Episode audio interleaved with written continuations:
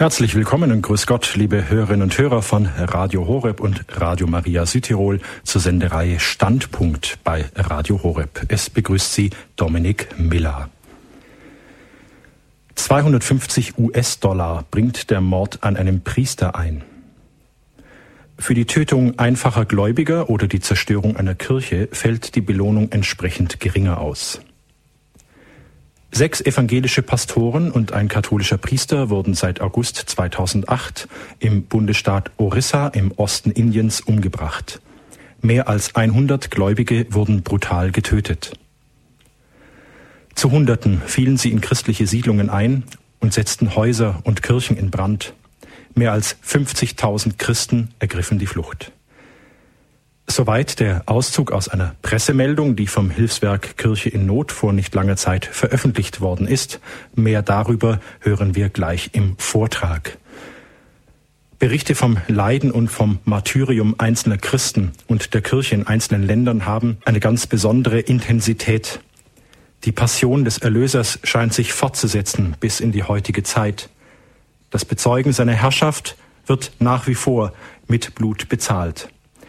Die Verfolgung der Kirche, die endete nicht im Kolosseum in Rom, sondern sie geht weiter. Im Irak, in China, in Pakistan, in Indien, nur um einige Stichworte zu nennen. Wo liegen die Ursachen für die Christenverfolgung, zum Beispiel in Indien und Pakistan? Was können wir, die wir hier in Deutschland, Österreich und der Schweiz nicht die Verfolgung erleiden, sondern, höf sondern höchstens höflichem Desinteresse ausgesetzt sind, was können wir also tun? Gibt es zum Beispiel konkrete Hilfsprojekte für die verfolgte Kirche? Können wir konkret irgendetwas machen? Antworten auf diese Fragen und vor allem Informationen darüber hinaus möchte unsere heutige Sendung bei Standpunkt geben mit dem Titel Wo die Nächstenliebe unter Strafe steht, Religionskonflikte in Indien und in Pakistan. Bei mir im Studio begrüße ich Herrn Berthold Pelster vom Hilfswerk Kirche in Not. Grüß Gott und ganz herzlich willkommen bei Standpunkt, Herr Pelster. Schön, dass Sie heute bei uns sind. Grüß Gott. Herr Pelster, ich darf Sie unseren Hörerinnen und Hörern mit einigen Worten kurz vorstellen. Berthold Pelster ist 47 Jahre alt und ist eigentlich von Beruf Diplom-Volkswirt. Nach elfjähriger Tätigkeit für einen internationalen Finanzkonzern in Düsseldorf wechselte er im Jahr 2000 zu Kirche in Not, wo er bis vor kurzem die Außenstelle in Münster leitete. Seit Februar 2009 arbeitet er in München im Bereich Öffentlichkeitsarbeit und Medien. Herr Pelster hat auch an der Zusammenstellung der Dokumentation Religionsfreiheit weltweit, der Bericht 2008 von Kirche in Not mitgewirkt. Herr Pelster, hören wir zuerst Ihren Vortrag und dann lassen Sie uns darüber auch mit unseren Hörerinnen und Hörern ins Gespräch kommen. Bitte. Gerne. Palmsonntag. Da ist er wieder, der so herbe Gegensatz zwischen den Jubelrufen über das Erscheinen des Messias und der Verkündigung des gewaltsamen Todes dessen, auf dem alle Hoffnungen lagen. Wie nur ist das zu verstehen, da zieht Jesus in Jerusalem ein und die Menschen strömen herbei und jubeln ihm zu. Der lang ersehnte Messias ist da und laut schallen die Hosanna-Rufe ihm entgegen. Da ist er endlich, der Messias, der Retter, der endlich Hilfe bringen wird und Rettung und Erlösung aus aller irdischen Not. Doch nur wenige Tage später hängt dieser Messias leblos am Kreuz, wie ein übler Verbrecher auf schändliche Weise hingerichtet. Palmsonntag, der zugleich Passionssonntag ist. Himmlischer Jubel und fassungsloses Entsetzen. Diesen krassen Gegensatz haben wir Christen heute in einen einzigen Gottesdienst hineingepackt. Wir werden wohl ein Leben lang brauchen, um zu verstehen, warum und wie Herrlichkeit und Leiden zusammenhängen. Wobei das alles andere als einfach ist. Wir sehen das am Beispiel des Apostels Petrus. Am zweiten Fastensonntag haben wir das Evangelium von der Verklärung Jesu gehört. Nur drei der Apostel durften dabei sein. Petrus, Jakobus und Johannes. Die Verklärung Jesu fiel genau in die Zeit, als Jesus begonnen hatte, seine Jünger zu lehren, dass der Menschensohn, also Jesus, viel leiden müsse. Ja, dass er in Jerusalem sterben würde am Kreuz. Auch da wieder der harte Kontrast zwischen himmlischer Herrlichkeit und bitterem Leiden und schauderhaftem Tod. Und es das heißt dann, dass Petrus den Jesus beiseite genommen habe und ihm heftige Vorwürfe gemacht habe. Das könne ja wohl nicht sein, dass der Messias leiden müsse, ja sogar auf schändliche Weise sterben müsse. Das dürfe niemals geschehen. Jesus aber reagiert äußerst scharf auf diese Vorwürfe des Petrus. Weg mit dir, Satan. Du hast nicht das im Sinn, was Gott will. Die heftigen Vorwürfe des Petrus an Jesus zeigen, wie schwer es für uns Menschen ist, das Geheimnis des Leidens und Sterbens Jesu Christi zu verstehen. Selbst der erste der Apostel, Petrus, hat es anfangs nicht begriffen und für lange Zeit nicht begriffen. Drei seiner Jünger nahm Jesus mit auf den Berg der Verklärung, um ihnen das Geheimnis von Leiden und Tod, von Auferstehung und Verherrlichung begreiflich zu machen. Es waren seine engsten Vertrauten, Petrus, Jakobus und Johannes. Doch trotz dieser intensiven Lektion hat Petrus es nicht begriffen. Als Jesus am Kreuz stirbt, ist Petrus jedenfalls nicht dabei. Er hat Jesus dreimal verleugnet und dann die Flucht ergriffen. Von allen Aposteln ist in der Todesstunde Jesu nur noch ein einziger zugegen, Johannes, der Jünger, den Jesus besonders liebte. Petrus hat erst nach der Auferstehung Jesu die Erkenntnis gewonnen, dass zum Geheimnis der Liebe auch die Wirklichkeit des Leidens gehört. Diese Erkenntnis ist dann weiter gereift, sodass auch Petrus schließlich fähig war, Zeugnis abzulegen für Jesus Christus, den Leidensmessias, der am Kreuz gestorben ist für unsere Sünden. Und dieses Zeugnis des Petrus gipfelte schließlich im Märtyrertod in der Hingabe des eigenen Lebens als Zeugnis für Christus und wie Christus starb auch Petrus am Kreuz. Der heilige Petrus brauchte ein ganzes Leben, um das Geheimnis von Leiden, Tod und Auferstehung zu begreifen. Auch wir werden wohl ein ganzes Leben dazu brauchen. Sie haben eingeschaltet bei Standpunkt Radio Horeb heute mit dem Thema, wo die Nächstenliebe unter Strafe steht, Religionskonflikte in Indien und Pakistan. Wir hören einen Vortrag von Berthold Pelster. Er arbeitet beim Hilfswerk Kirche in Not. 250 US-Dollar kann verdienen, wer einen Priester ermordet. Für die Tötung einfacher Gläubiger oder die Zerstörung einer Kirche fällt die Belohnung entsprechend geringer aus. Wer noch nie einen Menschen getötet hat, kann sich eigens dafür ausbilden lassen. In einem Trainingslager einer politischen Bewegung mit dem Namen Vishwa Hindu Parishad, auf Deutsch Weltrat der Hindus. Dies ist leider kein Szenario aus einem schlechten Film oder billigen Roman, sondern beklemmende Realität in Indien. Sechs evangelische Pastoren und ein katholischer Priester wurden seit August 2008 im Bundesstaat Orissa im Osten Indiens umgebracht und mehr als 100 Gläubige brutal getötet. 50.000 Christen wurden mit roher Gewalt aus ihren Siedlungen vertrieben, mussten überstürzt flüchten, um ihr nacktes Leben zu retten. Das Leiden Christi, das Sterben unseres Messias setzt sich fort in seiner Kirche. Die Kirche Jesu Christi leidet und stirbt unter Verfolgung roher Gewalt und tödlichem Hass bis in unsere heutige Zeit hinein. Warum das so ist? Auch das ist für uns nur schwer zu begreifen. Es gibt die äußeren Ursachen wie religiöse Intoleranz, ethnische Gegensätze, soziale Spannungen, wirtschaftliche Interessen, politische Strategien. Und es gibt die tieferen Ursachen, die im Geheimnis Gottes selbst begründet liegen wie Christus ihn verkündigt hat. Jenes Gottes, der selbst Mensch wird, um am Ende zu sterben wie ein Verbrecher, der die Liebe als oberstes Gebot verkündet hat, aber auch die Liebe als innerstes Wesen des dreifaltigen Gottes. Und in der unergründlichen Liebe, mit der Gott uns Menschen liebt, hat auch das Gebot der Feindesliebe seinen Ursprung und der Verzicht auf jegliche Gewalt, wie er uns Christen aufgetragen ist. Wir sind schlimmer behandelt worden als Tiere. Und ich möchte, dass die Welt erfährt, was uns zugestoßen ist. Das sind die Worte von Erzbischof Raphael Chinat aus Indien, aus dem Bistum Kutak Bhubaneswar im indischen Bundesstaat Orissa. Damit die Welt erfährt, was den Christen in Indien zugestoßen ist, hat das Hilfswerk Kirche in Not im Januar 2009 Erzbischof Chinat nach Köln eingeladen. Zum jährlichen Gedenken an den Todestag von Pater Behrenfried van Straten, den Gründer von Kirche in Not, der sich zeitlebens eingesetzt hat für die verfolgte Kirche. Erzbischof Chinat hat uns berichtet über die unvorstellbare Gewalt gegen Christen in Indien. Angriffe auf Christen hat es in den letzten Jahren immer wieder gegeben.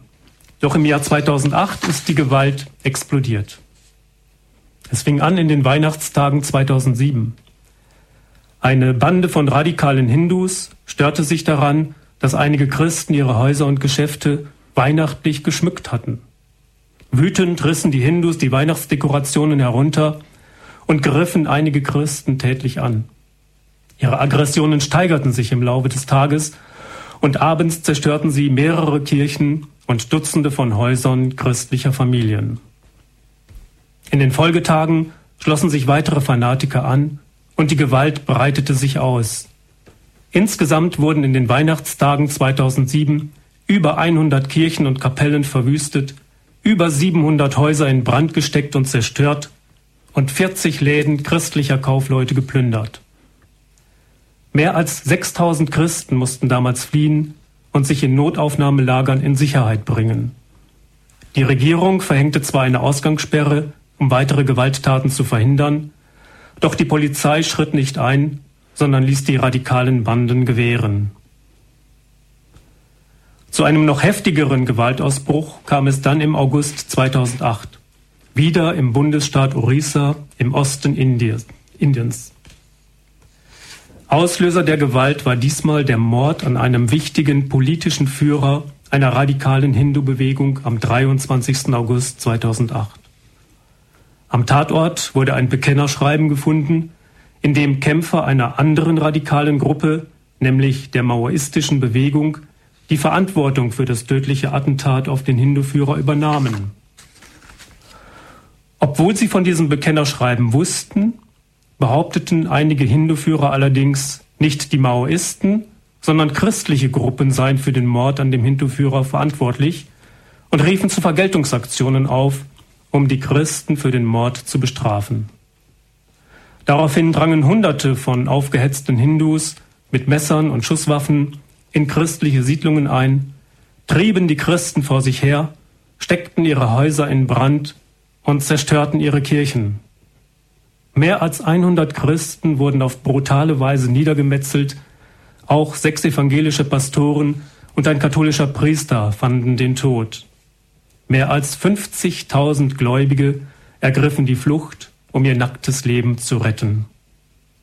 Noch heute, mehr als ein halbes Jahr später, leben Tausende von ihnen in Flüchtlingslagern oder halten sich noch immer in den Wäldern versteckt. Eine Rückkehr in ihre Häuser wird für viele nicht mehr möglich sein. Ihre ehemaligen Siedlungen sind jetzt kulturell bereinigt.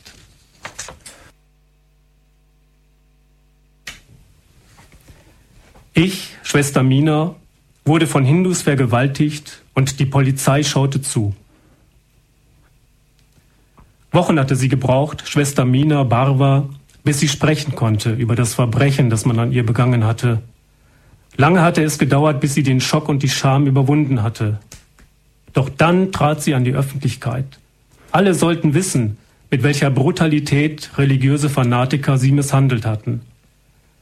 Die Ordensschwester war ihrer Arbeit nachgegangen im Pastoralzentrum der katholischen Kirche in der Stadt Bhubaneswar im Bundesstaat Orissa. Plötzlich näherte sich eine aufgebrachte Gruppe von Männern. Mit Äxten, Eisenstäben und Knüppeln gingen sie auf das Pastoralzentrum los, schlugen Fenster und Türen ein und steckten es in Brand. Schwester Mina und Pater Thomas Chalan, der Leiter des Pastoralzentrums, ergriffen die Flucht und rannten um ihr Leben. Doch die Angreifer setzten ihnen nach und holten sie schnell ein. Sie rissen den beiden die Kleider vom Leib und schleppten sie zurück zum Pastoralzentrum, das inzwischen in hellen Flammen stand. Dort drohten sie, die beiden ins Feuer zu stürzen. Doch dann fielen drei der Männer über die Ordensschwester her, und einer aus der Menge schrie, Los, schnappt sie euch! Mindestens hundert sollen sie vergewaltigen. Dann traf endlich die Polizei ein, unternahm aber nur wenig. Sie brachte die beiden Opfer auf die Polizeistation, wo Schwester Mina weinend um Hilfe flehte. Aber die Polizisten zeigten sich wenig beeindruckt, sie unterhielten sich sogar freundlich mit den Tätern. Später bedrängten die Polizisten Schwester Mina, nichts über das Verhältnis der Polizei, nichts über das Verhalten der Polizei zu erzählen. In einem Bericht für die katholische Nachrichtenagentur Asia News fand Schwester Mina dann aber doch sehr offene Worte. Sie schreibt, die staatliche Polizei hat versagt, weder stoppte sie die Verbrechen, noch beschützte sie mich vor den Angreifern. Ich wurde vergewaltigt, aber ich will nicht auch noch das Opfer der Polizei in Orissa werden. Ich verlange eine Untersuchung. Und am Ende schreibt sie, die katholische Ordensfrau, Gott segne Indien, Gott segne euch alle. Durch die Ausschreitungen und Zerstörungen ist die Arbeit vieler Jahre zunichte gemacht. Alles muss nun wieder aufgebaut werden. Der Aufbau wird schwer werden, viel Zeit und Geld erfordern. Noch schwerer aber wird es für die Christen sein, den Schock zu überwinden, den diese brutalen Angriffe in ihren Seelen ausgelöst haben. Nur wenige Wochen nach den Ausschreitungen war Erzbischof Leo Cornelio aus der Diözese Bhopal im indischen Bundesstaat Madhya Pradesh bei Kirche in Not zu Gast. Erzbischof Cornelio erklärte uns, wo die tieferen Ursachen für die Gewalt liegen. Der Bundesstaat Orissa im Osten Indiens ist einer der ärmsten Bundesstaaten in Indien. Etwa drei Viertel der Menschen dort gehören zu den eingeborenen Stammesvölkern und zu den Dalits, den Unberührbaren auf der untersten Stufe der gesellschaftlichen Pyramide. All diese Menschen leben in bitterer Armut. Sie arbeiten für Hungerlöhne auf den Feldern und Plantagen der Großgrundbesitzer, werden also ausgebeutet. Daher kommt auch der Name der Unberührbaren. Sie bezeichnen sich selbst als Dalits, das heißt auf Deutsch die Zerbrochenen, die Zertretenen, die Unterdrückten.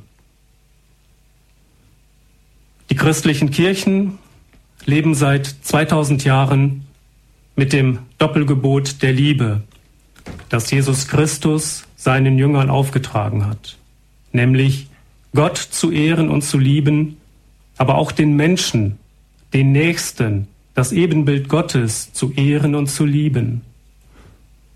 Und so nehmen sich die Christen überall auf der Welt ganz besonders der Nöte ihrer Mitmenschen an.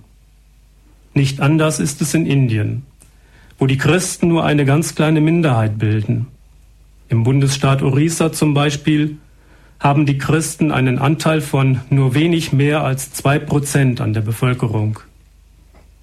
Doch diese wenigen Christen setzen sich besonders für die ausgebeuteten Dalits, die Unberührbaren, ein. Die Christen wollen der Ausbeutung ein Ende machen. Sie wollen für gerechtere Löhne sorgen und dafür, dass auch die Dalits, die Unberührbaren am untersten Rand der Gesellschaft, die Möglichkeit bekommen, Schulen zu besuchen und eine gute Ausbildung zu erhalten. Und auch die Dalits sollen zum Arzt gehen können, wenn sie krank sind. All das aber ist den Großgrundbesitzern also der hinduistischen Führungsschicht im Land, ein Dorn im Auge. Die Christen sind für sie und ihr ausbeuterisches System ein gewaltiger Störfaktor. Die Großgrundbesitzer haben die Befürchtung, dass ihnen durch die Aktivitäten der Christen, genauer durch die geübte Nächstenliebe der Christen, die Grundlagen für ihr ausbeuterisches Wirtschaftssystem wegbrechen.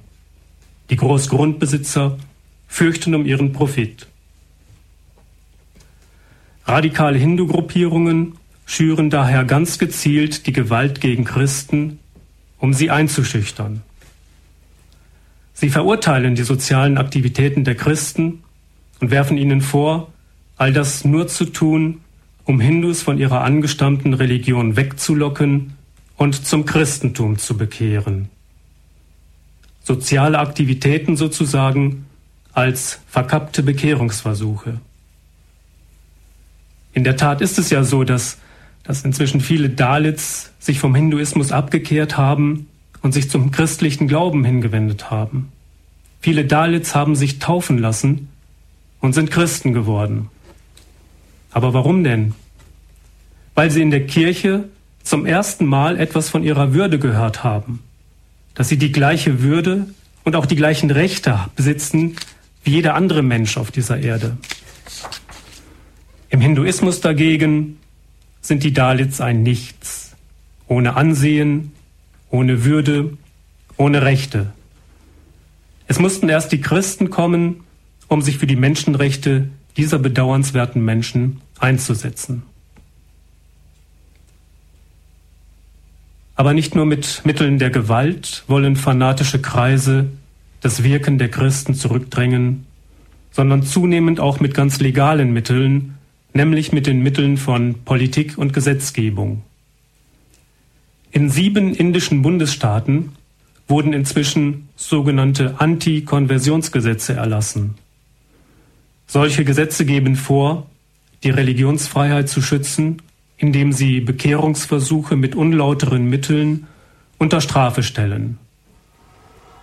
Mit unlauteren Mitteln sind gemeint Zwang, Verlockungen, betrügerische Mittel. In der Praxis führen diese Gesetze aber zu einer Ungleichbehandlung der Religionen, also zu Diskriminierungen. Wenn ein Dalit seine Religion wechseln und Christ werden möchte, so hat er dies mindestens einen Monat vorher der staatlichen Verwaltung und auch der Polizeibehörde mitzuteilen. Der christliche Priester muss ebenfalls die staatlichen Aufsichtsbehörden rechtzeitig vorher informieren, wenn er einen Hindu taufen will. Versäumt der Priester diese Frist, dann droht ihm eine Anklage wegen der Bekehrung eines Hindus durch Zwang oder betrügerische Mittel. Dies wird als kriminelle Handlung bestraft mit fünf Jahren Gefängnis und einer hohen Geldstrafe. Umgekehrt, wenn ein christlicher Dalit zum Hinduismus wechselt, gelten die vorhin genannten komplizierten Verwaltungsvorschriften nicht. Hier ist der Religionswechsel ganz einfach. Aber auch soziale Aktivitäten von Christen können vor dem Hintergrund solcher Antikonversionsgesetze leicht in den Verdacht geraten, verkappte Missionierungsversuche zu sein. Wenn Christen Schulen errichten, medizinische Versorgung anbieten, Entwicklungshilfe leisten, ja selbst wenn sie einfach nur ihre Gottesdienste feiern, können ihnen diese Dinge von nationalistischen Hindus als unerlaubte Werbung für ihren Glauben und als unerlaubte Bekehrungsversuche ausgelegt werden. Tiefgläubige Christen, die sich aus reiner Nächstenliebe ihren Mitmenschen zuwenden und ihnen Gutes tun, besonders den Ärmsten der Armen, laufen jetzt Gefahr, für ihre Nächstenliebe gesetzlich bestraft zu werden. Und so leben die Christen in Indien heute in einer Zeit großer Verunsicherung und viele von ihnen in großer Bedrängnis bis hin zu blutiger Verfolgung. Die westlichen Medien berichten nur selten darüber. Das Interesse am Schicksal der Christen scheint bei uns nur gering zu sein. Wem der Glaube an Jesus Christus selbst nichts mehr bedeutet, dem geht es auch nicht nahe, wenn andere wegen ihres Glaubens unterdrückt, misshandelt oder gar getötet werden.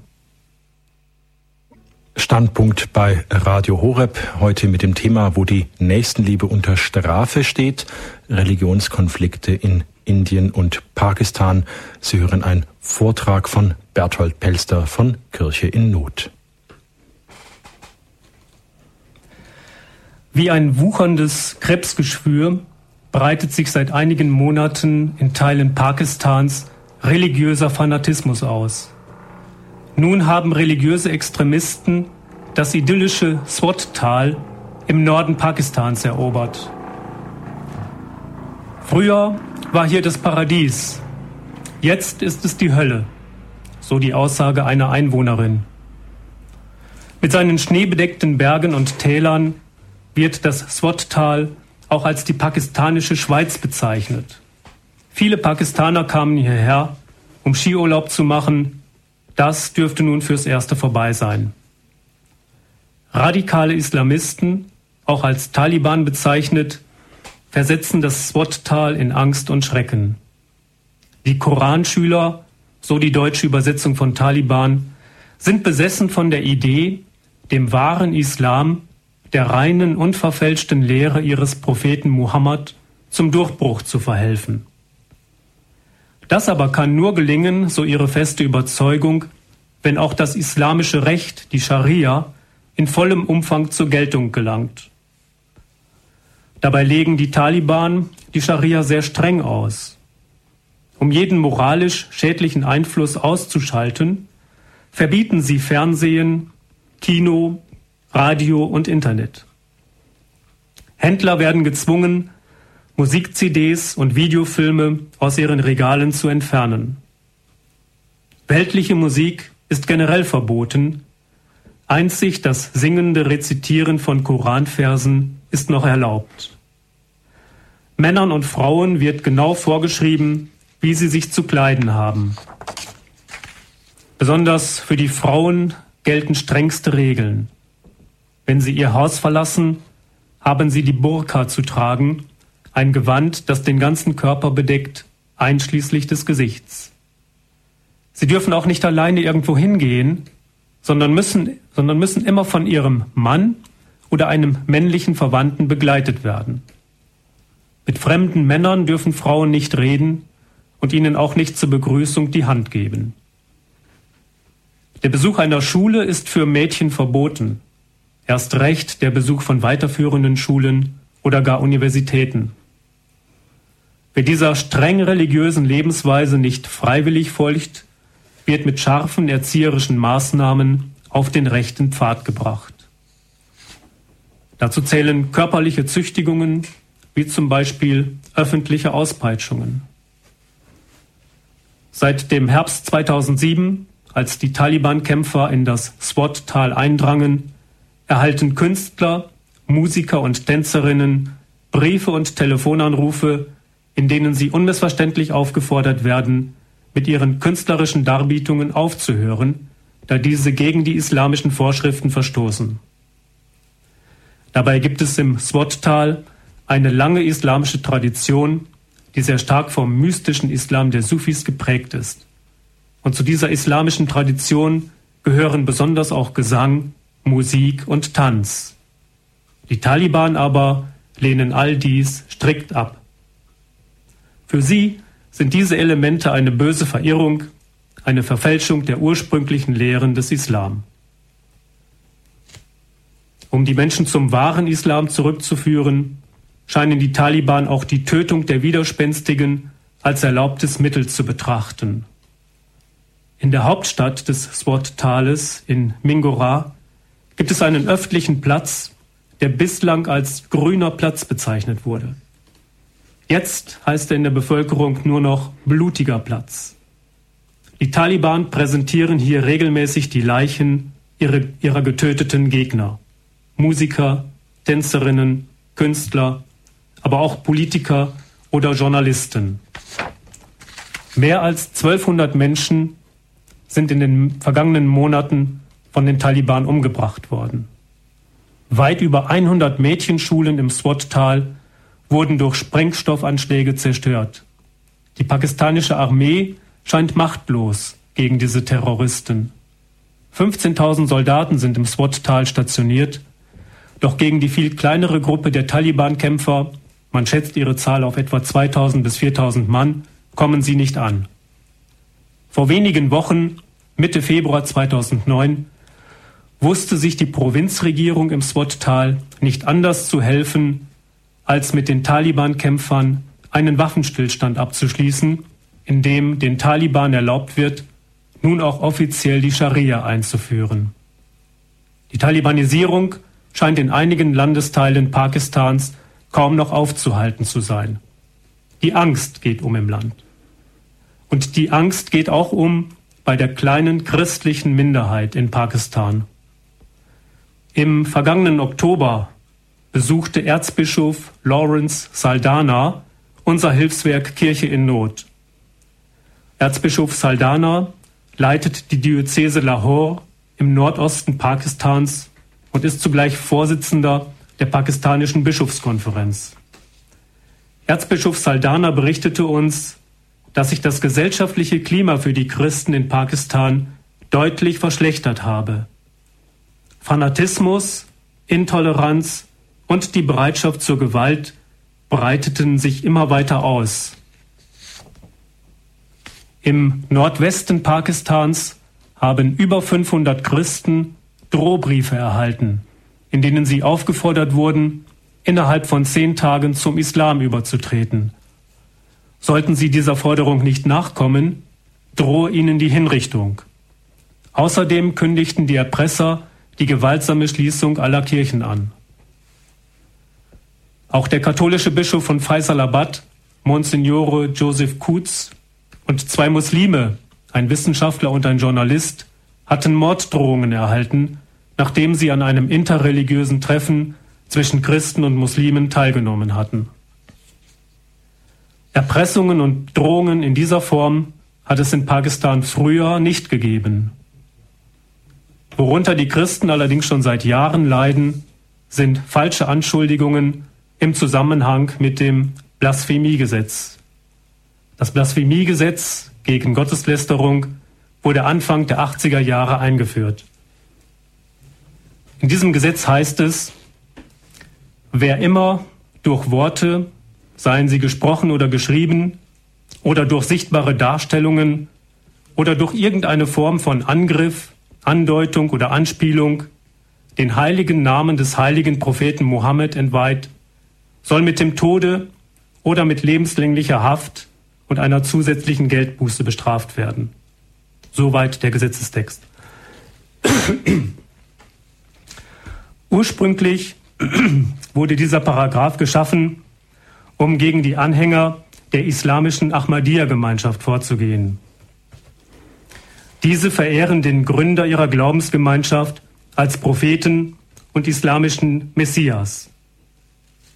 Die Ahmadiyya-Gemeinschaft erhebt für sich den Anspruch, den wahren Islam zu vertreten. Durch die Verehrung ihres Gründers als Propheten stellen sie aber den Propheten Muhammad in Frage, der im Islam als letzter und endgültiger Prophet gesehen wird, als das Siegel der Propheten. Die Ahmadiyya-Muslime gelten daher offiziell als Abtrünnige, weshalb sie auch 1974 per Parlamentsbeschluss aus der islamischen Gemeinschaft ausgeschlossen und zu einer nicht-muslimischen Minderheit erklärt wurden. Obwohl sich das Blasphemiegesetz also in erster Linie gegen abtrünnige Muslime richtet, ist es wiederholt auch gegen Nicht-Muslime angewendet worden. Das Gefährliche an diesem Blasphemiegesetz ist, dass es oft für falsche Anschuldigungen missbraucht wird, etwa im Zusammenhang mit privaten Streitigkeiten zwischen Nachbarn.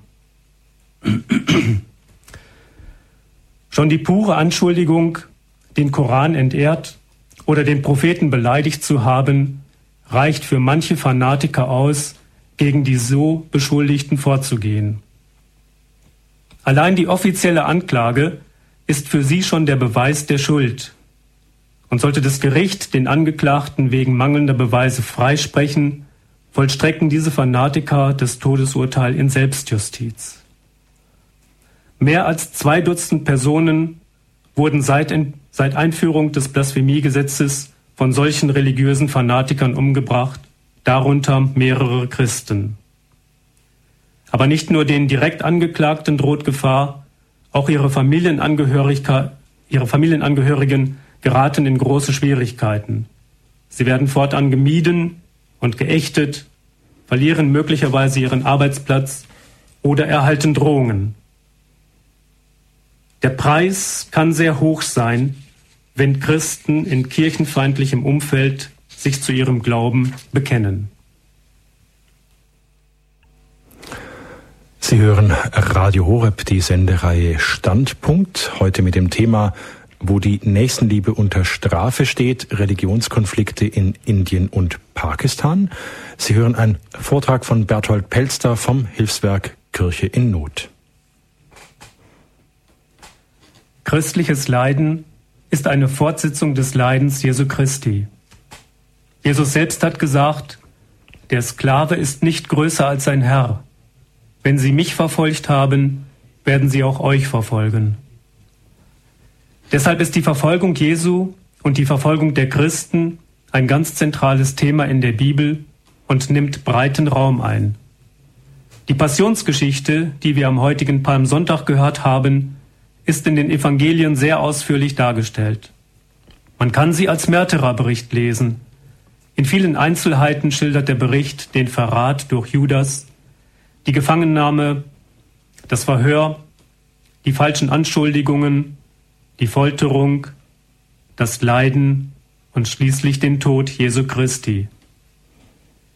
Auffällig ist auch, dass Jesus seinen Jüngern sein Martyrium mehrfach angekündigt hat. Die junge Kirche hat Jesus Christus als das Urbild des Märtyrers betrachtet und sie überliefert von ihm das Wort, das ist mein Gebot, liebt einander, so wie ich euch geliebt habe. Es gibt keine größere Liebe, als wenn einer sein Leben für seine Freunde hingibt. Für die frühe Kirche war daher das Martyrium als Bekenntnis zu Jesus Christus der höchste Liebesbeweis gegenüber Gott, der höchste Beweis echter Gottesfreundschaft. Das Martyrium gehört also zum Wesen der Kirche und es wird die Kirche begleiten während ihres gesamten Pilgerweges bis zur Wiederkunft Jesu Christi. Die Märtyrer sind diejenigen Zeugen Christi, die nicht nur mit ihm auf den Berg der Verklärung hinaufziehen, sondern die auch bereit sind, Christus am Ölberg und auf Golgotha zur Seite zu stehen. Die allermeisten von uns werden wohl nicht in die Situation kommen, Blutzeugnis abzulegen für Christus. Aber wir alle können versuchen, Christus öfter zur Seite zu stehen in seinem Leiden, indem wir sein Leiden betrachten und darüber nachsinnen. Oder auch, indem wir uns dem fortdauernden Leiden vieler Christen in seiner Kirche zuwenden. Nehmen wir uns den Apostel Johannes zum Vorbild, der vor dem Geheimnis des Leidens und des Martyriums nicht ausgewichen und geflohen ist, sondern der standgehalten hat und seinen Herrn und Gott im Leiden nicht allein gelassen hat. Er war der einzige Apostel, der unter dem Kreuz stand. Und er war der Jünger, den Jesus besonders liebte. Sie haben eingeschaltet bei Standpunkt bei Radio Horeb heute Abend mit dem Thema, wo die Nächstenliebe unter Strafe steht. Wir sprechen über Religionskonflikte in Indien und Pakistan. Gast im Studio ist heute Abend Berthold Pelster vom Hilfswerk Kirche in Not. Wir haben jetzt seinen Vortrag gehört. Herr Pelster, am Schluss Ihres Vortrages haben Sie das Martyrium angesprochen. Sie sagen sinngemäß, das Martyrium, das gehört zum Wesen der Kirche und es wird die Kirche begleiten. Und ich meine, in den Worten, die Sie vorher gesprochen haben, wo Sie vom Leiden der Christen in Pakistan und Indien sprachen, da wird es ja, ja traurigerweise gelebt und es passiert. Aber bei uns hier in Europa passiert es nicht. Heißt es, wir hier in Europa leben nicht das Wesen der Kirche, wenn ich das mal ganz provokativ fragen darf? Stimmt da was mit uns nicht? Pater Werenfried, der Gründer von Kirchennot, hat oft gesagt, wenn die Kirche nicht verfolgt wird, nirgends auf der Welt, dann stimmt etwas nicht mit der Kirche. Insofern haben Sie recht. Kirche hat eine Botschaft zu vermitteln, die manchmal anstößig ist. Das Thema heute war die Nächstenliebe, der Einsatz für die Ärmsten der Armen, für die Rechte der Menschen, für die Würde der Menschen. Das kann anstößig sein, das kann anecken, das kann Widerspruch und Widerstand hervorrufen. Bei uns, wir leben in einem demokratischen Rechtsstaat, hier bei uns in Deutschland, da ist das Anecken vielleicht anders gelagert. Die katholische Kirche eckt hier an mit ihren ethischen, moralischen Vorstellungen über die Art der Lebensweise, ähm, über das alltägliche Verhalten der Menschen. Viele, ja, vielen ähm, passt das nicht ins Konzept, aber sie ignorieren die Kirche einfach. Die Kirche hier in Deutschland leidet eher darunter, dass sie nicht ernst genommen wird, dass sie nicht mehr beachtet wird. Vielleicht auch eine Form der Verfolgung. Sollte dann sozusagen die Kirche ein wenig mehr die Verfolgung in Europa provozieren? Die Kirche in Deutschland ist vielleicht ähm, nicht mehr so eindeutig auch in ihren Aussagen, wie es vielleicht sein sollte. Denken wir an den Bereich Lebensschutz, Abtreibung, ähnliche Dinge. Wenn die Stimme, wenn die Kirche mit geschlossenerer Stimme auftreten würde, würde sie wahrscheinlich ähm, eher Anecken und Protest, aber auch Nachdenklichkeit erzeugen bei vielen Menschen. Mhm. Sie haben gerade eben Pater Werenfried van Straten erwähnt, den Gründer des Hilfswerks Kirche in Not. Jetzt für jene Hörerinnen und Hörer von Radio Horeb, die von Kirche in Not noch nichts gehört haben, können Sie uns mit ein paar Worten umreißen, was Kirche in Not ist und was Kirche in Not macht. Kirche in Not hilft seit nunmehr gut 60 Jahren überall dort, wo die Kirche unterdrückt, diskriminiert oder auch verfolgt wird. Begonnen hat alles direkt nach dem Zweiten Weltkrieg mit einer Hilfsaktion für heimatvertriebene Deutsche. Damals entstand die Ostpriesterhilfe in Belgien, später dann auch in Holland. Pater Werenfried von Straten, ein Holländer, der in einem belgischen Kloster als Mönch lebte, bekam von seinem Ordensoberen den Auftrag, den heimatvertriebenen Deutschen im Jahr 1947, 48 zu helfen, vor allen Dingen den heimatvertriebenen katholischen Priestern, etwa 3000 Priestern, die große Not litten, die ihre, ihre, ihre Heimat, ihr Zuhause verloren hatten und jetzt irgendwo in Westdeutschland Unterkunft äh, gefunden hatten. Sehr schnell entstand daraus ähm, aber eine Hilfsaktion, die auch äh, schaute, was eigentlich mit den Zurückgebliebenen hinter dem dann eisernen Vorhang äh, ähm, war, was, wie es diesen Leuten ging. Und dort stellte man fest, die Kirche hinter dem eisernen Vorhang wird unterdrückt. Die Kommunisten versuchen, die Kirche, die christlichen Kirchen auszurotten, auszulöschen. Und da sagte Pater Werenfried, jetzt müssen wir dort helfen. Und im Laufe der Jahrzehnte ist die Hilfe immer weiter geworden, hat sich auf weitere Kontinente, auf Lateinamerika, auf Afrika ausgedehnt. Wie wir heute wissen, gibt es auch heute noch eine ganze Reihe von Ländern, wo Christen es sehr schwer haben, ihren Glauben zu leben und überall dort hilft Kirche in Not mit pastoraler Hilfe für die Christen. Also Kirche in Not ist eigentlich überall dort, wo Christen verfolgt werden. Und sie werden eben jetzt offensichtlich in Deutschland nicht mehr verfolgt. Und darum zieht Kirche in Not weiter dorthin, wo eben die Not größer oder am größten ist. Wobei wir uns natürlich auch um eine andere Form von Not hier in Deutschland äh, kümmern. Wir alle wissen, dass die Kirchen immer leerer werden, dass der Glaube immer mehr verdunstet, die kirchlichen Gemeinden schrumpfen. Ähm, dem wollen wir allerdings auch etwas entgegensetzen. Deswegen unterstützen wir auch kirchliche Projekte im Bereich der Evangelisierung, im Bereich der Neuevangelisierung. Ähm, wir unterstützen einige geistliche Gemeinschaften in Deutschland. Wir unterstützen einige Initiativen im Bereich der Medien. Also auch in Deutschland oder in Westeuropa sind wir tätig im Bereich der Evangelisierung. Also wer mehr über Kirche in Not und das, was dieses Hilfswerk tut, erfahren möchte, im Internet gibt's dazu Informationen unter www.kircheinnot.de und die einzelnen Wörter sind mit Bindestrich getrennt, also kirche-in-not.de oder beim Radio Horeb Hörerservice, aber die Nummer gebe ich am Ende der Sendung nochmal durch. Herr Pelster, Sie haben Ihren Vortrag auch noch begonnen mit einer Betrachtung zur Passion, zu dem, was wir ja aktuell eben in der Karwoche so ja feiern. Und da ist das Bild von Petrus aufgetaucht, der den Herrn dreimal verleugnet. Und ja, wo verleugnen wir denn den Herrn?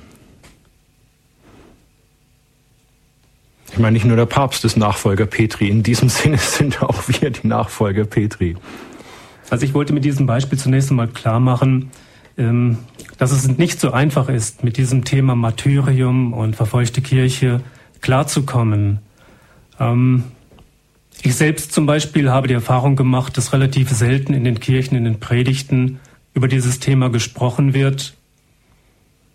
Es ist nicht ein Thema, das so unbedingt im Mittelpunkt steht, auch wenn ich vorhin gesagt habe, dass es zum Wesen der Kirche gehört.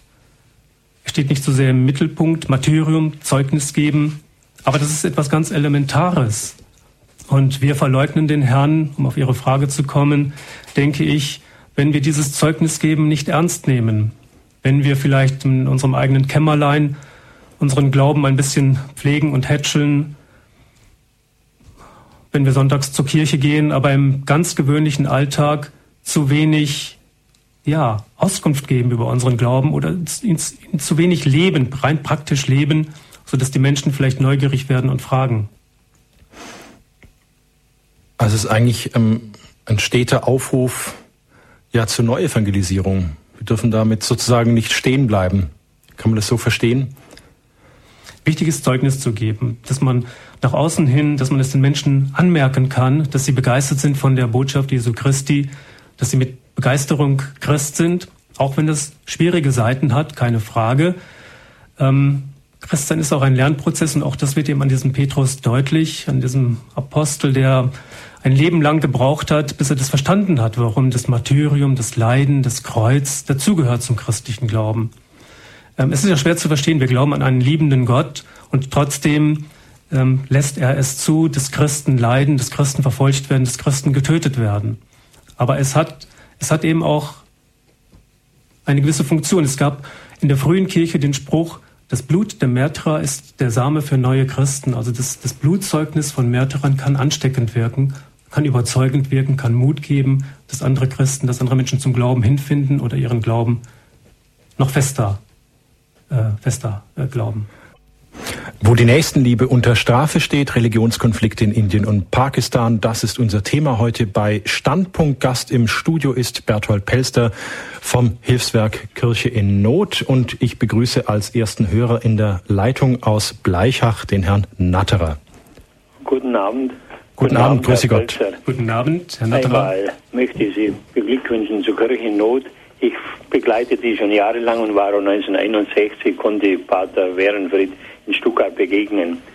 Was mich jetzt interessieren würde, gerade zu dem Thema Indien und, und Pakistan, die Verfolgung. Sie haben erwähnt, dass die westlichen Medien zu wenig berichten.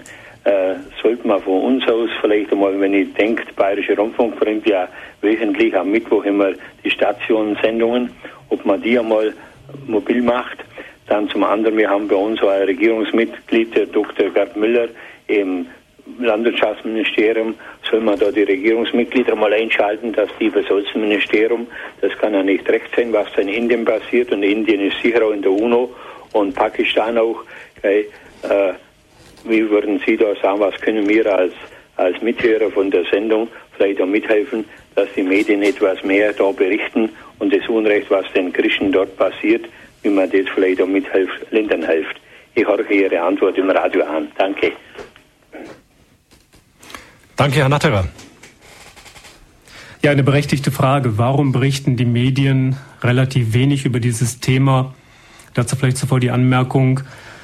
Wir machen ja leider die Erfahrung schon seit Jahren, seit Jahrzehnten, dass große Teile der Presse, aber auch der, des Fernsehens, der Fernsehsender, ähm, Rundfunksender auch nicht ausgeschlossen, ähm, dass große Teile der Medien doch eher kirchenkritisch eingestellt sind und sich lieber auf Themen stürzen, wo sie der Kirche eins auswischen können oder wo sie die Kirche verächtlich darstellen können. Wir haben das in den letzten Wochen ganz massiv wieder erlebt, durch die hetzerischen Angriffe gegen Papst Benedikt. Also die Kirche, die, die Medien schießen eher gegen die Kirche. Wenn ich jetzt über verfolgte Kirche berichten soll, dann setzt es ja voraus, dass ich Partei ergreife für die Unterdrückten, für die verfolgten Menschen. Und das fällt dann eben naturgemäß etwas schwierig, wenn man eh eine, ein gespaltenes Verhältnis zur Kirche hat. Das ist also erstmal das eine als Erklärung, warum die Medien so selten berichten. Was können wir tun? Kirche in Not. Wir versuchen eben katholische Fernsehsender, gute katholische Radiosender ähm, wie beispielsweise Radio Horeb oder KTV, äh, diese Kanäle zu nutzen, um unsere Informationen unters Volk zu bringen, um eben über die schwierigen Situationen äh, von Christen in manchen Ländern zu berichten, über die Verfolgung, über die Unterdrückung, dass die Menschen die Chance haben, es zu erfahren. Wir gehen immer auch an die, an die großen und kleineren Tageszeitungen heran und bieten unsere Berichte an. Aber da machen wir die Erfahrung, die rein säkulare Presse greift unsere Meldungen relativ selten auf. Aber es gibt da auch Ausnahmen zum Glück. Ähm, Sie haben auch die Politiker angesprochen. Gerade auch ähm, auf politischem, diplomatischem Wege müssen die Kontakte zu Ländern wie Indien oder Pakistan natürlich genutzt werden, um immer wieder auch das Thema Menschenrechte, Religionsfreiheit anzusprechen, ähm, dass wir darauf drängen, dass die Menschen sich frei zu ihrem Glauben bekennen können, auch ihren Glauben frei praktizieren können. Das wäre eine wichtige Aufgabe der Politiker. Weiter geht's mit einer Hörerin aus Bamberg, Frau Nollmann. Grüße Gott. Grüß Gott. Würden Sie bitte äh, das ist schwer auf der, auf der Arbeit. Da habe ich jetzt einen Mann, der wo nicht Gedächtnistraining macht, weil ich ja immer älter bin. Aber ich möchte ihn zum Glauben bringen, aber er zieht überhaupt nicht, er hat keinen Glauben und so spricht er zu mir und so weiter und so fort. Das ist ganz schön schwer, äh, sie umzubringen. Und ich versuche meine Eltern. Äh, Frau Neumann, können Sie den Bogen spannen bitte zu, zu Religionskonflikten in Indien und Pakistan? Den sehe ich noch nicht so ganz. Nee, aber ich meine, bei uns sind auch so kleine Kleinigkeiten, aber man, man versucht selber und man müsste viel mehr in die Gemeinschaft gehen. Ah, Sie meinen, Sie meinen, Sie meinen das Thema, dass ähm, sozusagen ja, die, die, die Ignoranz oder das, das höfliche Desinteresse, auf das wir Christen hier in Deutschland so immer wieder stoßen. Ja, das ist alles in so kleinen Dingen. Das, das, das kommt nicht raus. Das in die Gemeinschaft nicht rein und so. Also, Frau Neumann, die Frage interpretiere ich jetzt so, Herr Pelster, was können wir, also ich meine, Kirche in Not ist ja wirklich ganz groß darin, sozusagen auch ja, verfolgter Kirche in anderen Ländern zu helfen. Inwiefern könnten wir denn jetzt ganz praktisch für uns hier Erfahrungen, die Kirche in Not gemacht hat, für uns in unserem Alltag nutzbar machen? Der erste Schritt könnte sein, dass man sich hier etwas näher mit diesem Thema äh, beschäftigt. Wir bieten an, dass wir in Pfarrgemeinden reinkommen, um einfach mal über dieses Thema zu berichten, äh, Vorträge zu halten, ins Gespräch zu kommen mit den Menschen. Ähm, ganz wichtig ist ja auch, ähm, Kirchennot stellt seine Arbeit eigentlich auf drei Säulen. Das erste ist Information, das zweite ist Gebet und das dritte ist die finanzielle Hilfe. Wir können in, in den äh, Briefen des Neuen Testaments lesen, dass es in der frühen Kirche eigentlich ganz selbstverständlich war, dass die Menschen, dass die Christen umeinander wussten, auch über größere Entfernungen hinweg. Und sie wussten um die Not, um das Leid äh, der Mitchristen in anderen Gemeinden. Es gibt den Ausspruch in einem dieser Briefe, ähm, der Apostel Paulus schreibt, wenn ein Glied leidet, leiden alle Glieder mit. Diese innere geistige Verbundenheit war in der jungen Kirche, in der frühen Kirche sehr lebendig. Und das ist es, was heute ein bisschen fehlt. Also der erste Schritt wäre, Bescheid zu wissen, Informationen zu bekommen, wie es in anderen Ländern aussieht. Und daraus kann sich dann der zweite Schritt einer geistigen Verbindung entwickeln, nämlich dass man diese Menschen, die große Not leiden, unter großen Schwierigkeiten ähm, ihr Christsein gestalten müssen, dass man diese Menschen mit ins Gebet nimmt, dass man ihre Nöte vor Gott hinträgt, für sie eintritt im Fürbittgebet. Und erst der dritte Schritt wäre dann, ähm, ihnen auch ganz konkret zu helfen, indem man ihnen, indem man ihnen hilft, abgefackelte Kirchen wieder aufzubauen, ähm, zerstörte Wohnhäuser wieder aufzubauen, vor allen Dingen auch den Flüchtlingen zu helfen. All die vielen pastoralen Projekte, wo Kirchennot äh, mit der Unterstützung vieler Spender weltweit viel Gutes bewirken kann. Aus Diesbeck begrüße ich jetzt die Frau Schlicker. Ja, guten Abend. Ich kenne auch die Kirche in Not und es ist für mich auch immer interessant, die Zeugnisse zu hören, ja, oder was halt einfach so passiert. Und Sie haben ein Thema angesprochen, dass hier in Deutschland äh, so wenig passiert oder so wenig Verfolgung passiert, ja? Dass die Kirche dann praktisch ja, stillsteht. Äh, ich kann Folgendes sagen, wir haben seit September äh, einen guten Priester aus äh, Kasachstan und er hat sehr viele schon in Bewegung gebracht, früher in seiner Pfarrei und was er also erlebt hat in seiner Lebensbahn. Und er, er verkündet die Wahrheit bei uns im Gottesdienst und er wird angegriffen. Bei uns ist so ein Streit in der Gemeinde, dass es ganz schlimm ist für diesen Priester überhaupt hier auszuhalten. Wie kann man sich da, ja, es gibt welche, die stehen hinter ihm, die beten für ihn und es gibt andere, das ist fast wie die Passion Christi ans Kreuz mit ihm. Und es ist sehr, sehr schwierig für diesen Priester dann durchzuhalten. Ja. Sind wir da auf dem richtigen Weg? Schauen wir mal, Herr Pelster. Ja, das ist eine Form von ähm, Anfeindung, die wir in der Tat hier in deutschen Gemeinden, in Paargemeinden häufiger antreffen, dass es eine, eine Zersplitterung gibt, dass die Gemeinde zersplittert ist ähm, in unterschiedliche Parteien. Das hat es auch schon in der frühen Kirche gegeben, aber heute ist es, glaube ich, in, in Deutschland äh, sehr stark ausgeprägt. Es gibt sehr unterschiedliche Strömungen. Es äh, franzt sehr stark aus hin zu den Rändern. Ähm, das kann äh, hinein in den sehr liberalen Bereich gehen. Das kann hineingehen in den äh, sehr, sehr äh, konservativen, traditionalistischen Bereich. Ähm, die Menschen finden keinen gemeinsamen Nenner mehr. Woran das liegt, ist schwer zu sagen. Ähm, vielleicht hören die Menschen zu wenig auf den Heiligen Geist, sind zu, zu wenig verankert im Zentrum des Evangeliums. Ähm, ich glaube, dass da mögliche Ursachen liegen. Aber das, was Sie angesprochen haben, ist natürlich ein Beispiel dafür, dass es auch eben in Deutschland ähm, Streit gibt, Unterdrückung, möglicherweise auch Verfolgung, aber Verfolgung halt in unblutiger Art und Weise. Ich finde es sehr interessant, Herr Pelster, dass die meisten Höreranrufe jetzt um die Kirche in Deutschland gehen und gar nicht um die verfolgte Kirche jetzt ähm, in Pakistan und in Indien. Aber das spricht ja auch wirklich im Grunde eine klare Sprache dass eigentlich diese Ignoranz, die wir hier in Deutschland als Christen erfahren, so dieses Wegsehen, Weghören, äh, dass es ein wirklich drängendes Problem ist. Aber jetzt schauen wir mal, was die Frau Schramm aus Oberfranken sagt. Ja, ja, grüß Gott erstmal. Frau Schramm, haben Sie Ihr Radiogerät im Hintergrund noch erlaufen? Ja, Dann machen Sie es bitte jetzt aus. aus.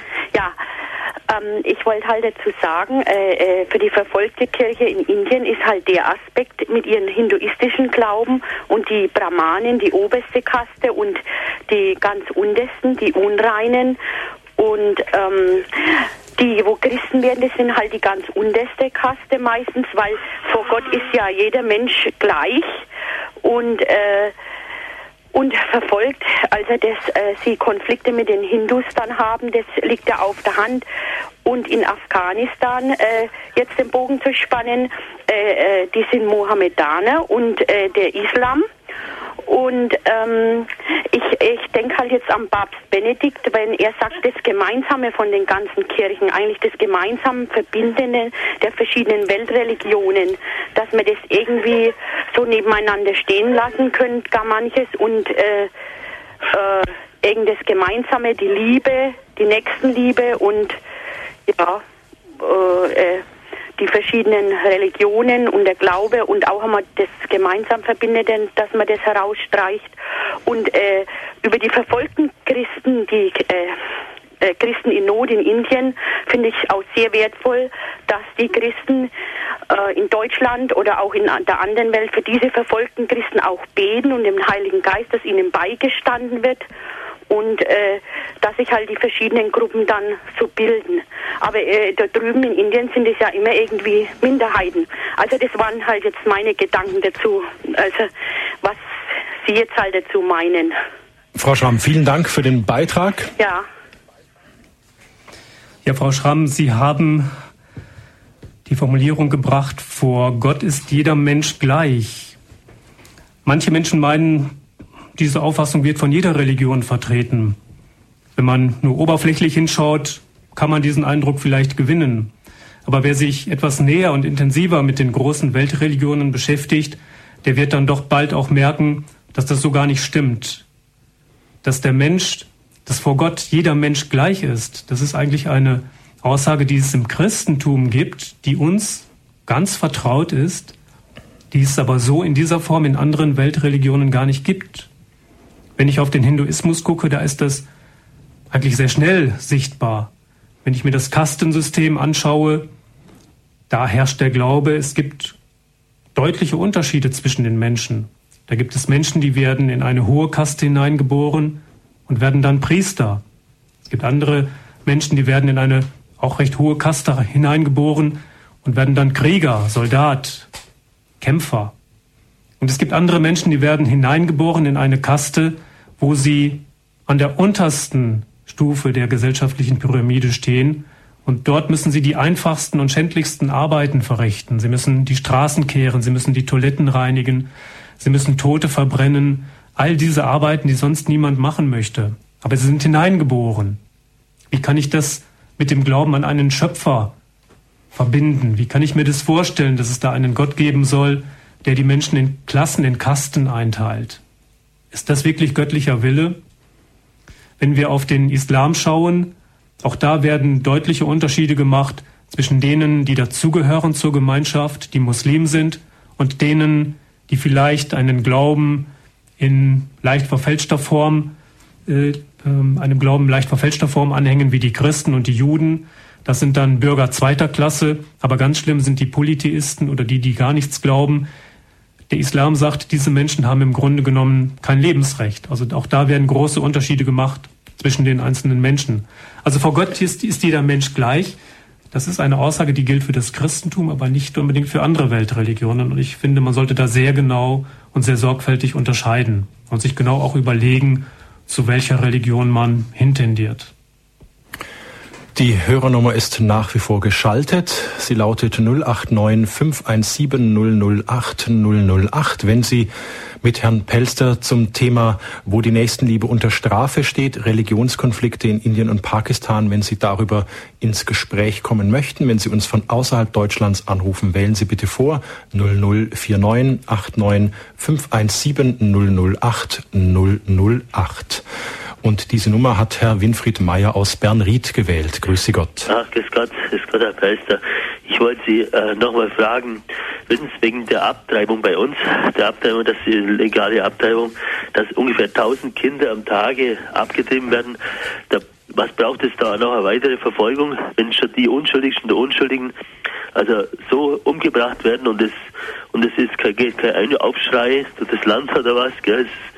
Es, es, es, wird, es gibt natürlich schon Initiativen, aber wenn da nichts getan wird, dann äh, ist dieses Ergebnis oder dieser also ist ja verheerend, wenn man sich das vorstellt, jeden Tag tausend Kinder werden da unschuldig gemordet. Also also Herr Mayer, Sie meinen, also um das mal zum Thema runterzubrechen, ja. dass es auch eine Form auch der konkreten Verfolgung ja, ist, oder? Ja, genau. Das ist total natürlich gegen, gegen Gottes Gebot ist schon mal. Also das ist ganz zweifellos so. Ja. Ich weiß nicht, was Sie dazu sagen, oder ich, ich Herr Mayer, ich breche Sie da an der Stelle ja. ab. Unser Thema ist heute verfolgte Christen, aber ja. einfach Abtreibung als Form der Verfolgung in Deutschland. Herr Pelster. Ja. Ja, also sicherlich. Das ist ein heißes Eisen, ich gebe es zu, aber äh, nehmen wir mal den Ball auf, der uns da aus Bernried zugeworfen wurde. Man könnte vielleicht so argumentieren, die ungeborenen Kinder, das sind äh, Menschen, die haben noch keine, keine äh, Sünde begangen. Ähm, außer der Erbsünde tragen sie keine Schuld. Im Grunde genommen sind das äh, Menschen, die sehr nah bei Gott stehen und äh, wenn wir wollen, können, sie, können wir sie als Christen äh, bezeichnen und dann Abtreibung als auch Christenverfolgung äh, darstellen. Aber es ist natürlich ein großer Skandal, ohne Frage. Frau Wiedmann, wie ja. sieht es bei Ihnen aus? Äh, bin ich jetzt dran, ja? Sie sind dran. Ja, ich wollte nur äh, mal noch auf eine Form der Verfolgung, die wir im Westen haben, hinweisen und die eben die Christen sehr verunsichert, viel verunsichert hat und auch die, es ist die Form in den Medien.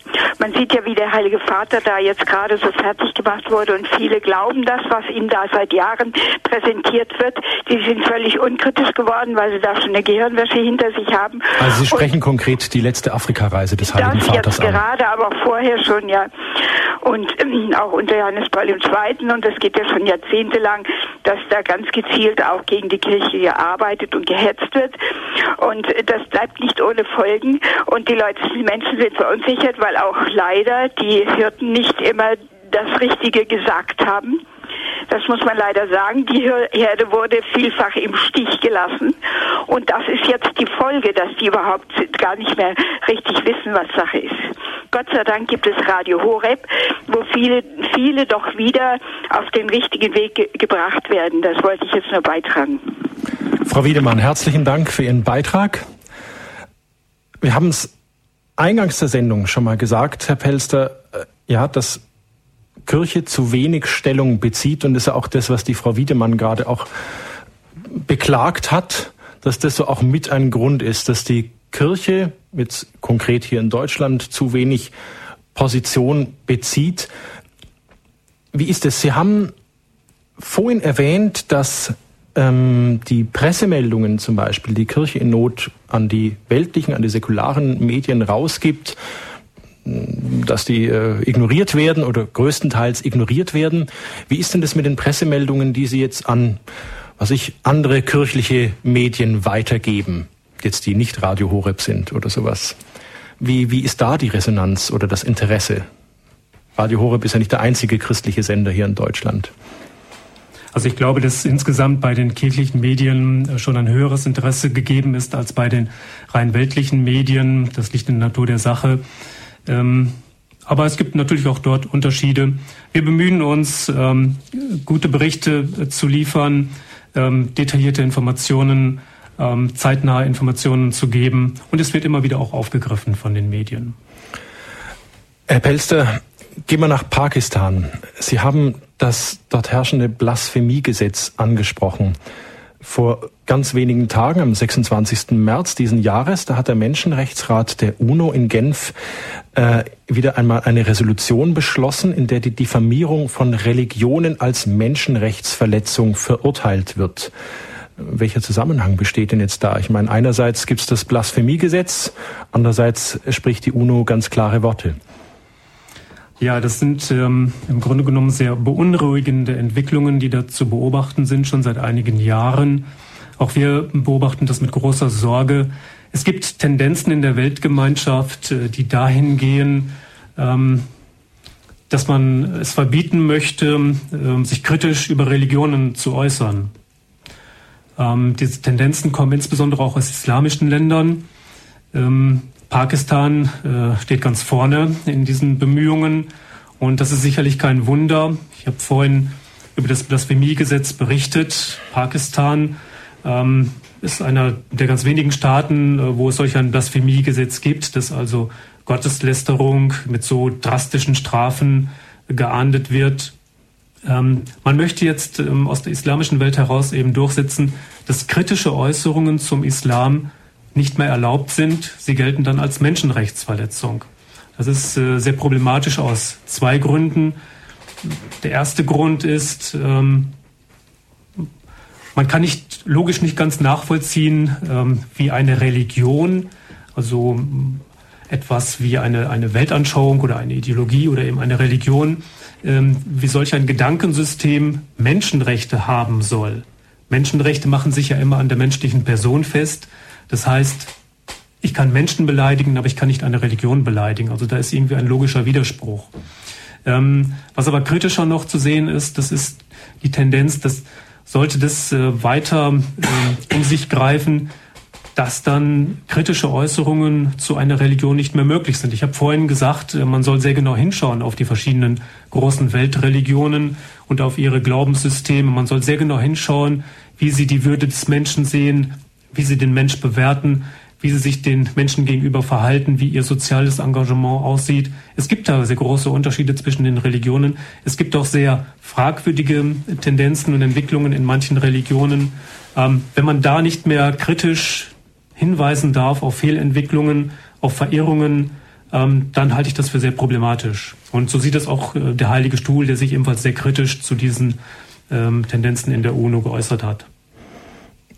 Wenn man da jetzt den Spieß umdrehen würde und sagt, äh, kritische Äußerungen zum Christentum oder gegen den Papst sind eine Menschenrechtsverletzung, äh, da brennt ja hier im Dachstuhl, oder? Ja, man muss natürlich immer sehen, dass das äh, rechte Maß gewahrt wird. Äh, kritische Äußerungen sollen und dürfen sein, denke ich. Ähm, äh, Verleumdung, Polemik, äh, äh, böswillige Hetze, das sind natürlich Dinge, die müssen ausgeschlossen werden. Das darf nicht sein. Aber ähm, sachliche, kritische Auseinandersetzung, Argumentation, ähm, die darf und die muss sein. Das hat Apostel Paulus schon gesagt. Prüft alles und das Gute behaltet. Also ein gewisser äh, Dialog soll sein, aber in sachlicher, sachlicher fairer Weise, ähm, wie das eben in einer zivilisierten Gesellschaft üblich ist. Sie haben gerade eben angesprochen, dass man sehr genau hinschauen sollte, wie bei den einzelnen Weltreligionen auch, welche Rolle da die Würde des einzelnen Menschen spielt. Ähm, kommen mal zum Thema Indien noch zurück und zum Kastenwesen und, und zum Hinduismus. Ist es so, dass viele Bildungseinrichtungen und Gesundheitseinrichtungen eigentlich von christlichen Organisationen getragen werden und nicht von hinduistischen. Woran liegt denn das bitte? Das hat auch sehr viel mit diesem Kastensystem zu tun. Es ist nicht so, dass es gar keine ähm, Fürsorgeeinrichtungen geben würde in Indien, aber meistens ist es so, traditionell ist es so, dass solche Fürsorgeeinrichtungen, Bildungseinrichtungen, äh, Krankenhäuser und dergleichen immer nur für die eigene Kaste gelten.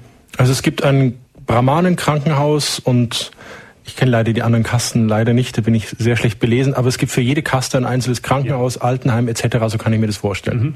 Es gibt äh, vier große Kasten, es gibt äh, die Priesterkaste, es gibt die Kriegerkaste, es gibt die Kaste der der Händler und, und Kaufleute und es gibt die Kaste der einfachen Tagelöhner und es gibt eben die Dalits, das sind die Unberührbaren, die fallen im Prinzip raus aus diesem Kastensystem. Ähm, das sind die Schichten, aber jede Kaste ist noch wieder unterteilt in viele hunderte von, von einzelnen Kasten. Jede Kaste hat, äh, übt einen bestimmten Beruf aus, jede Kaste lebt für sich getrennt in bestimmten Siedlungen. Das ist alles ein abgeschottetes System. Und was eben ganz wesentlich ist am hinduistischen Glauben, es darf keinen Kontakt geben zwischen höheren und niederen Kasten. Ähm, denn jemand, der in einer höheren Kaste, äh, zu einer höheren Kaste gehört, der Kontakt hätte mit einem Dalit etwa, würde sich dadurch verunreinigen. Das ist ein, ein ganz maßgebliches Konzept, Reinheit und Unreinheit. Und es herrscht immer die große Angst, dass ich mich äh, verunreinige. Und wenn ich mich verunreinigt habe, dann muss ich mich durch komplizierte Rituale wieder äh, reinwaschen sozusagen. Ähm, um dem aus dem Wege zu gehen, geht man eben Angehörigen anderer Kasten aus dem Weg. Und deswegen gibt es auch solche Fürsorgeeinrichtungen nur innerhalb einer Kaste. Dieses Übergreifende, ähm, das ist eigentlich Idee, eine Idee, die das Christentum gebracht hat, dass alle Menschen vom Grundsatz her gleich sind. Ähm, es gibt nur den einen Gott, an den wir glauben. Ähm, dieser Gott hat jeden einzelnen Menschen geschaffen, ist der Vater aller Menschen. Deswegen sind alle Menschen Schwestern und Brüder mit gleicher Würde. Ähm, und deswegen müssen wir alle Menschen gleich behandeln. Und deswegen können wir solche Unterschiede nicht machen und andere Menschen, bestimmte Klassen oder Kasten einfach ausgrenzen. Aber jetzt, wenn ich das richtig verstehe, die christliche Kirchen betreiben ein Hospital für die untersten Kasten in irgendeiner indischen Großstadt. Was sollten denn dann andere Hindus eigentlich dagegen haben? Ich meine, die nehmen denen doch Arbeit ab oder mhm wie auch immer. Was, wo, wo kommt da dann diese, diese, diese wo, wo steckt da dieses Konfliktpotenzial drin? Das hat auch mit dem hinduistischen Glauben zu tun. Ich habe gesagt, also die Reinheit spielt eine ganz große Rolle. Ähm, worum es letztlich geht im Hinduismus, das ist eine kosmische Ordnung, die über allem steht, die über auch, die auch über dieser Vielfalt der Götterwelt im Hinduismus drüber steht. Die kosmische Ordnung hat höchstes Gewicht, höchste Bedeutung und die Menschen müssen sich an diese Gesetze dieser kosmischen Ordnung halten. Wenn sie das nicht tun, dann bricht das Chaos aus, dann entstehen große Probleme, gesellschaftliche Verwerfungen und äh, alles gerät aus den Fugen.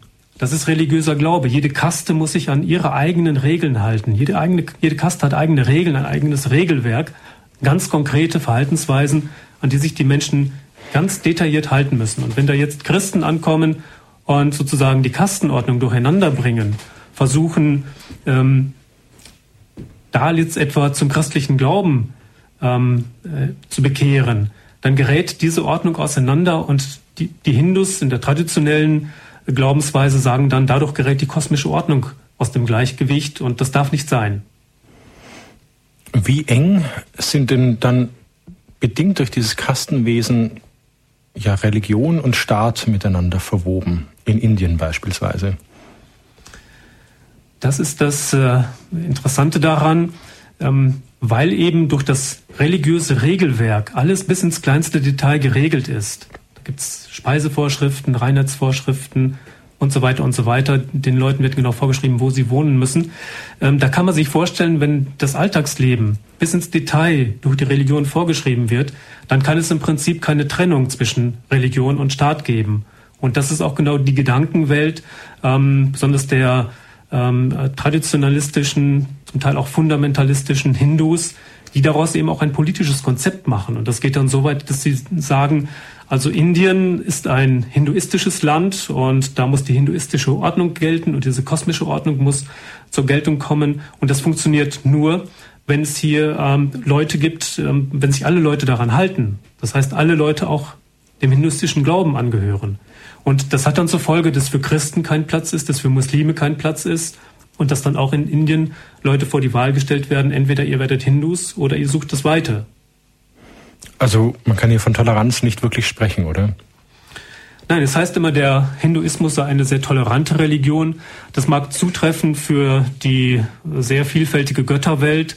Ähm, ein Hindu hat nichts dagegen, wenn ein Christ an Jesus Christus glaubt, wenn ein Muslim an Allah glaubt, ähm, solange sie sich an ähm, die Regeln der kosmischen Ordnung, an das hinduistische Regelsystem halten, an das Kastenwesen zum Beispiel halten. Solange ist alles in Ordnung. Aber das passt natürlich nicht zusammen mit dem christlichen Glauben. Das heißt also, der Hinduismus ist in Bezug auf, auf die Glaubenslehren, auf die Götterwelt durchaus tolerant, aber nicht in Bezug auf die Lebenspraxis. Und da liegt das Problem.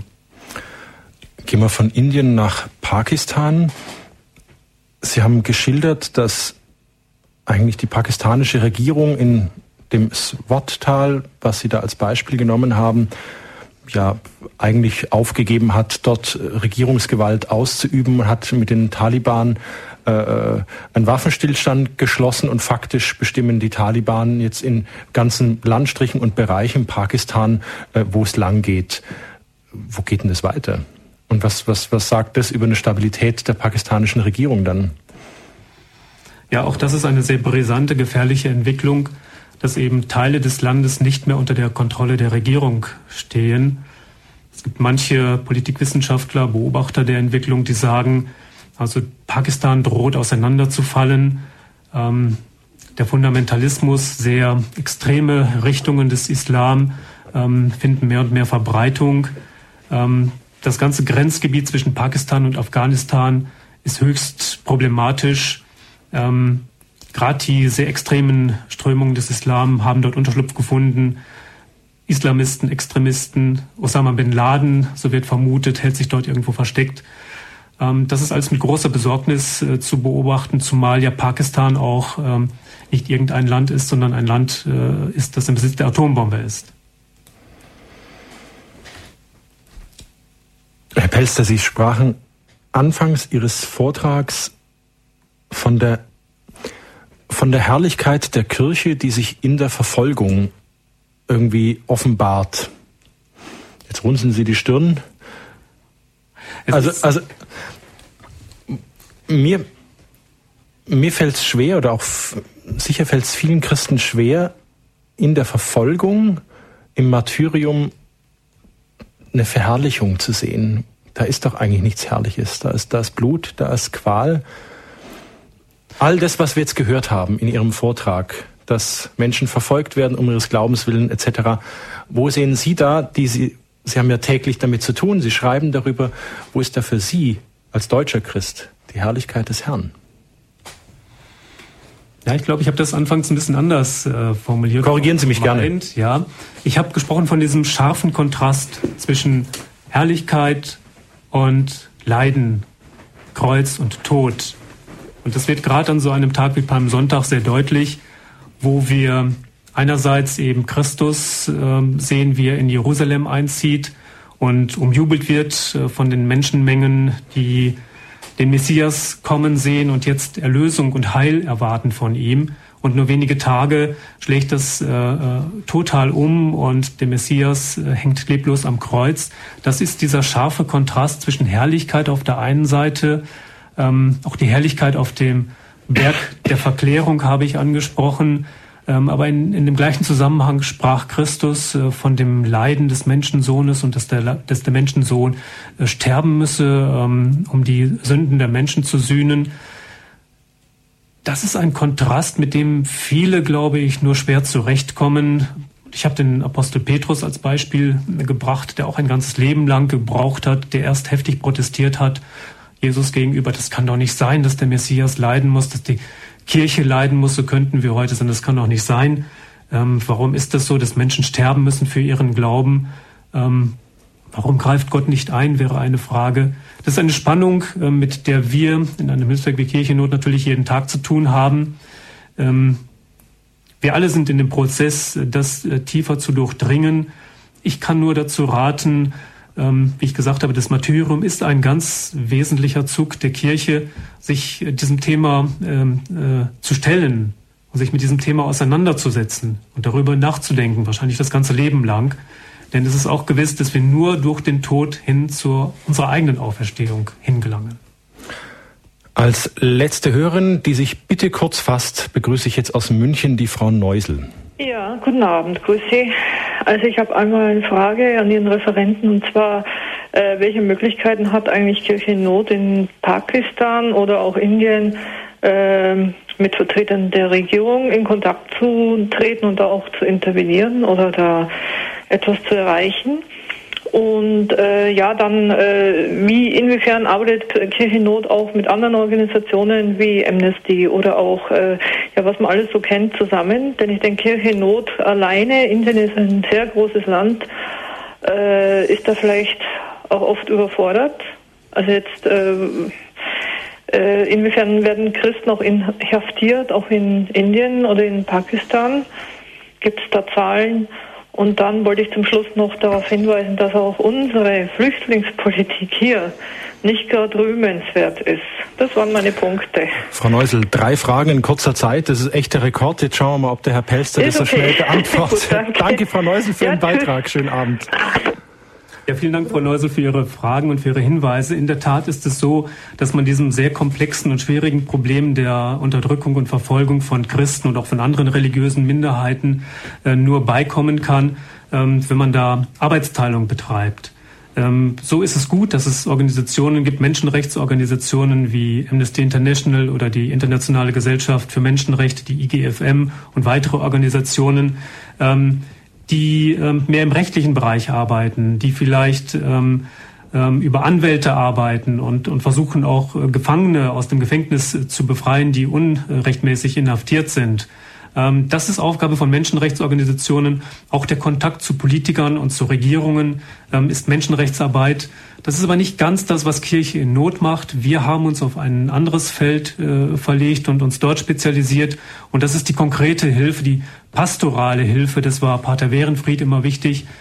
Ich habe vorhin schon gesagt, wenn irgendwo Kirchen angezündet worden sind, ähm, Schulen in die Luft gesprengt worden sind, ähm, äh, pastorale Zentren ähm, zerstört worden sind, dann sind wir da und helfen mit, das wieder aufzubauen. Auch wenn Christen fliehen mussten, weil sie äh, vertrieben worden sind aus ihren äh, Siedlungen aufgrund ihres Glaubens, helfen wir mit diesen Flüchtlingen zu helfen. Das ist konkrete Arbeit von Kirche in Not. Und vor allen Dingen stützen wir diesen Menschen den Rücken, machen ihren, stärken sie und äh, helfen ihnen an ihrem Glauben festzuhalten, trotz aller schwierigen äußeren Bedingungen. Also da ist Arbeitsteilung erforderlich, deswegen die verschiedenen Arten von Hilfswerken und Kirche in Not ist das Hilfswerk für die pastorale Hilfe. Herr Pelster, machen wir den Sack zu mit einem Gebet, das Sie mitgebracht haben? Gerne, ja. Das ist ein Gebet, das jeder immer mal wieder beten kann. Es findet sich im Gotteslob, also Sie haben ja gesagt, dass das Gebet ja auch eine der drei tragenden Säulen von Kirche in Not ist. Und das ist ja auch das, was wir als Mitchristen für die verfolgten Christen anderswo auch tun können. Genau, das ist etwas, was jeder tun kann, was jeder jederzeit tun kann. Das kostet nichts, außer ein bisschen Zeit. Und wir alle glauben an die Kraft des Gebetes und dass das Gebet auch etwas bewirkt. Ich bitte Sie innerlich einzustimmen, wenn ich nun dieses Gebet für die verfolgte Kirche spreche. Gott, nach dem geheimnisvollen Ratschluss deiner Liebe lässt du die Kirche teilhaben am Leiden deines Sohnes. Stärke unsere Brüder und Schwestern, die wegen ihres Glaubens verfolgt werden. Gib ihnen Kraft und Geduld, damit sie in ihrer Bedrängnis auf dich vertrauen und sich als deine Zeugen bewähren. Schenke ihnen Freude darüber, dass sie sich mit Christus im Opfer vereinen. Und gib ihnen die, die Zuversicht, dass ihre Namen im Buch des Lebens eingeschrieben sind. Gib ihnen die Kraft, in der Nachfolge Christi das Kreuz zu tragen und auch in der Drangsal ihren christlichen Glauben zu bewahren. Darum bitten wir dich durch Christus, unseren Herrn. Amen. Amen. Danke, Herr Pelster, dass Sie bei uns in der Sendung waren und Rede und Antwort gestanden haben. Herzlichen Dank. Gern geschehen.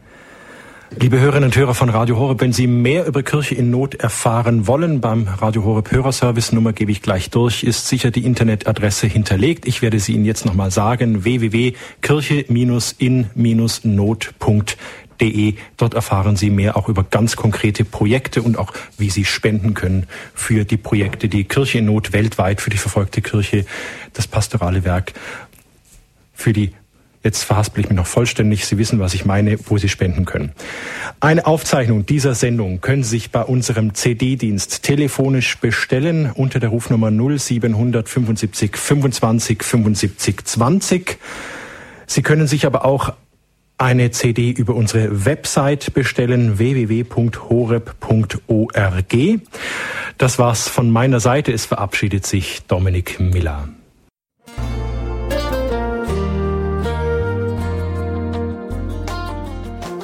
Liebe Zuhörer und Zuhörerinnen, vielen Dank, dass Sie unser CD- und Podcast-Angebot in Anspruch nehmen. Wir freuen uns, dass unsere Sendungen auf diese Weise Verbreitung finden. Dieser Dienst ist für Sie kostenlos. Allerdings bedeutet er für uns einen nicht unerheblichen Aufwand. Deshalb sind wir für jede Spende dankbar. In Deutschland können Sie diese bei der Ligabank Regensburg überweisen auf das Konto 7615 515. Ich wiederhole 7615515 Bankleitzahl 750 903 00 750 903 00 Alle Bankverbindungen können Sie über unsere Homepage horeb.org unter dem Menüpunkt Spenden einsehen. Dort besteht auch die Möglichkeit, online zu spenden, natürlich nach den neuesten Sicherheitsstandards. Sie können diese Informationen auch bei unserem Hörerservice unter 0700 7525 7525 erfragen. 0700 7525 7525 von Montag bis Freitag zwischen 9 und 12 und 13 bis 16 Uhr. Vergelt's Gott für Ihre Unterstützung.